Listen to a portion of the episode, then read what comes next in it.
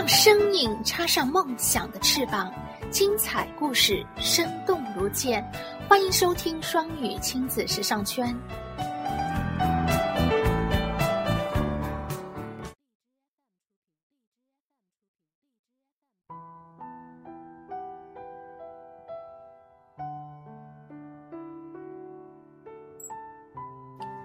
亲爱的小朋友们，我是泽瑞妈妈，我在南京向你问好，欢迎和我一起朗读《希利尔讲世界史》。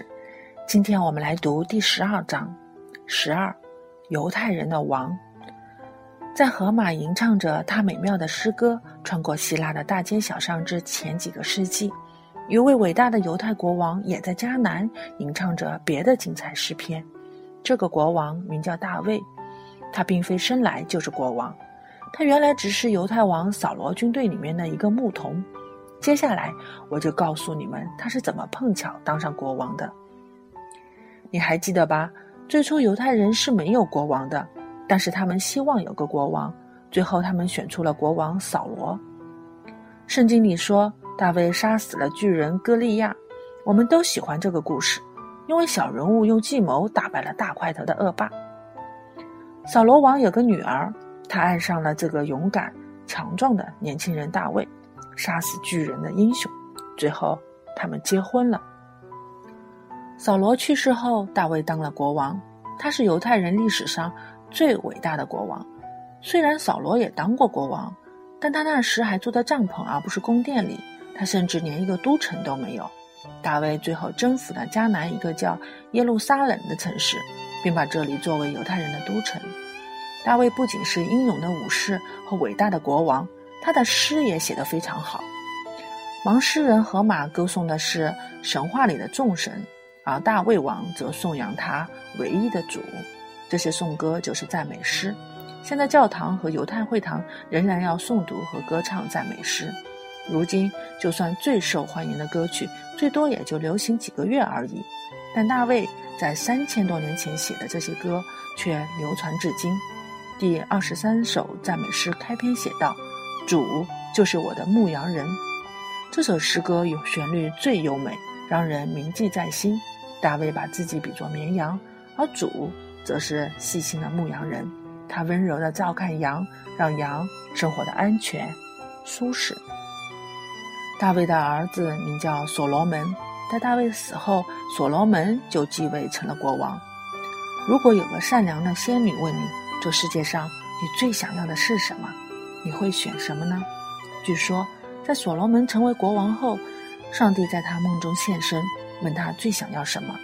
所罗门不想要财富和权势，他回答说想要智慧。于是上帝说会使他成为世界上最有智慧的人。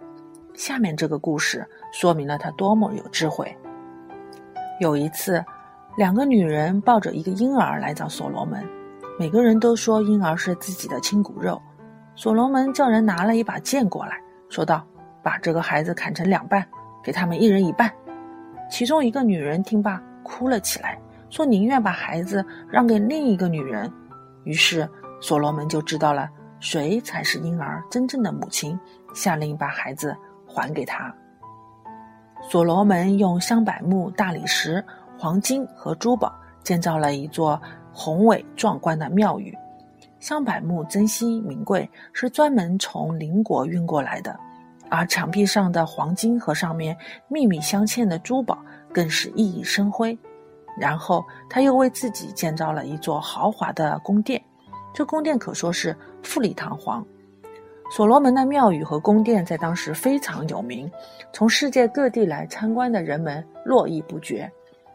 圣经里面所说，所罗门的庙宇和宫殿多大时，都是用肘尺而不是用英尺来计算。一肘尺就是一个男人的手肘到他中指指尖的距离，长度大约是一个半英尺。在这些来参观的人中，有一位示巴女王。示巴是当时的一个国家，在阿拉伯的西南方。她不远万里穿越阿拉伯半岛，前来聆听所罗门的箴言。参观他建造的庙庙宇和宫殿，尽管这宫殿和庙宇在当时被认为是奢华无比，但你要记住，那毕竟是在公元前一千年，相对于现代宏伟华丽的建筑而言，所罗门的宫殿和庙宇就不见得那么出众了。今天，所罗门的庙宇和宫殿早已淹没无闻，但他的庙宇箴言却被译成多国语言，保存至今，被世界各地的人们诵读。如果所罗门的宫殿今天还在，和世界上成千上万辉煌的建筑相比，它看起来大概就像孩子的玩具房一样了。但是，直到现在，也没人敢说自己的话比所罗门的箴言更有智慧。你觉得你行吗？你来试试看吧。所罗门的名言记录在《圣经旧约》的箴言篇中，就是其中的几句：“软语息怒，恶言引火。”这是什么意思呢？善名胜过巨富，恩爱贵于金银。这句话的含义是什么？任他人赞美而不自夸，这又是什么意思呢？所罗门是犹太人最后一位伟大的国王，在他死后，犹太民族开始了分分合合的过程。六百年后，犹太王国终于四分五裂。这种分裂状态。持续了两千多年之后，犹太人虽然遍布世界各地，却再也没有过国王，没有都城，也没有一个自己的国家。最后，他们建立了一个新的国家——以色列，就位于过去被称为迦南的那片土地上。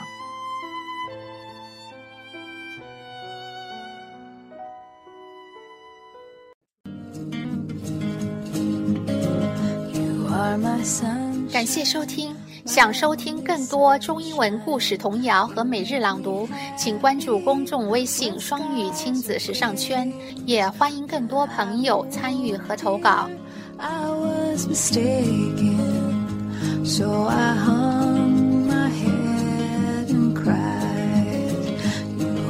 sunshine